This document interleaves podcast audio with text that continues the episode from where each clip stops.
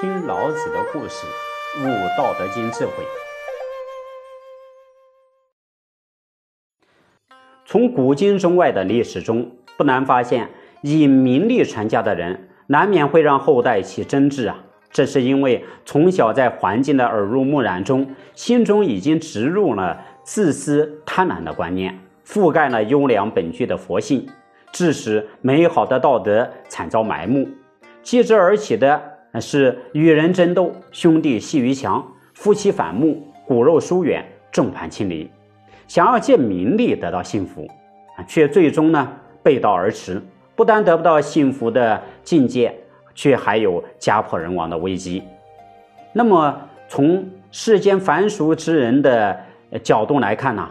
高官厚禄、金玉满堂、家财万贯、妻妾子孙众多，这是一般人想象中的富贵啊，却不知道如此富贵之中所暗藏的危机，乃是德量无法保有这些情境，贪得无厌的心态，以为可用尽手段以保有富贵。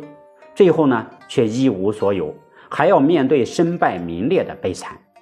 世人不知其中的变化，才会弄得如此不堪。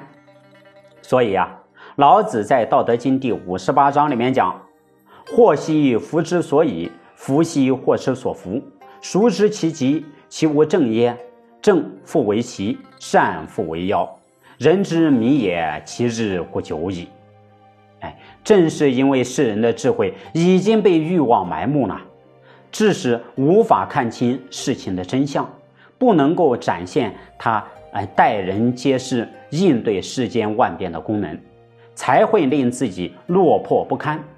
因此呢，老子在第四十四章里面提醒我们：名欲生孰轻？生欲祸孰多？得欲亡孰病？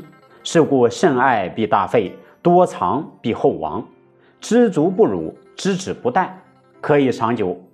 这些啊，就是要让我们仔细思量事情的来龙去脉，其中变化的关键，顺理而行，顺势而为，不可以本末倒置，更不可以横行霸道，这样才不会受到天道规律的惩罚。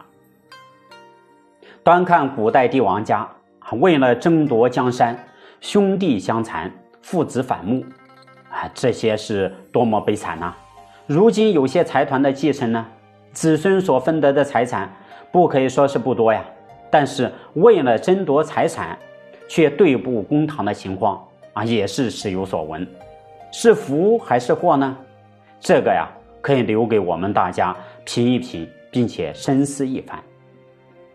自私贪婪所引发的欲望，是障碍修道积德最大的要素。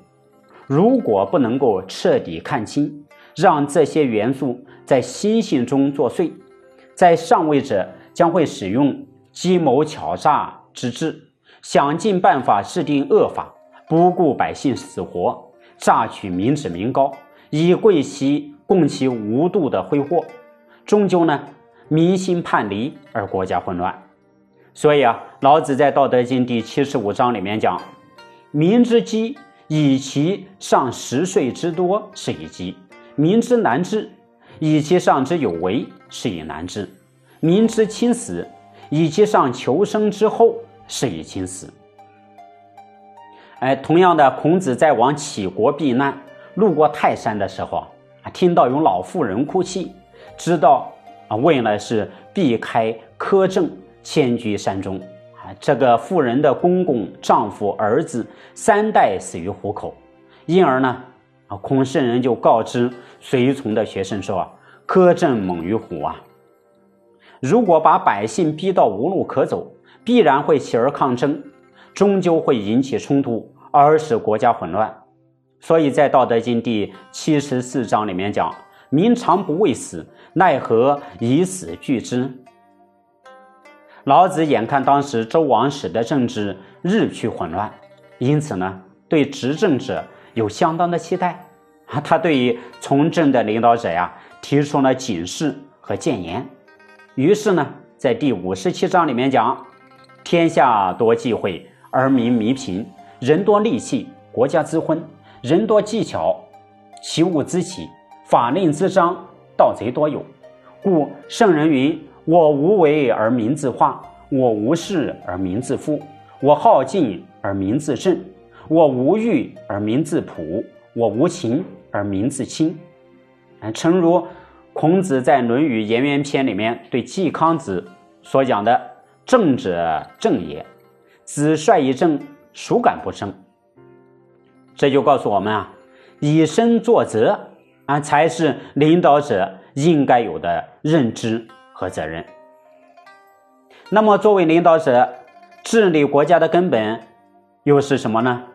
请听下集：治国安邦，若烹小鲜。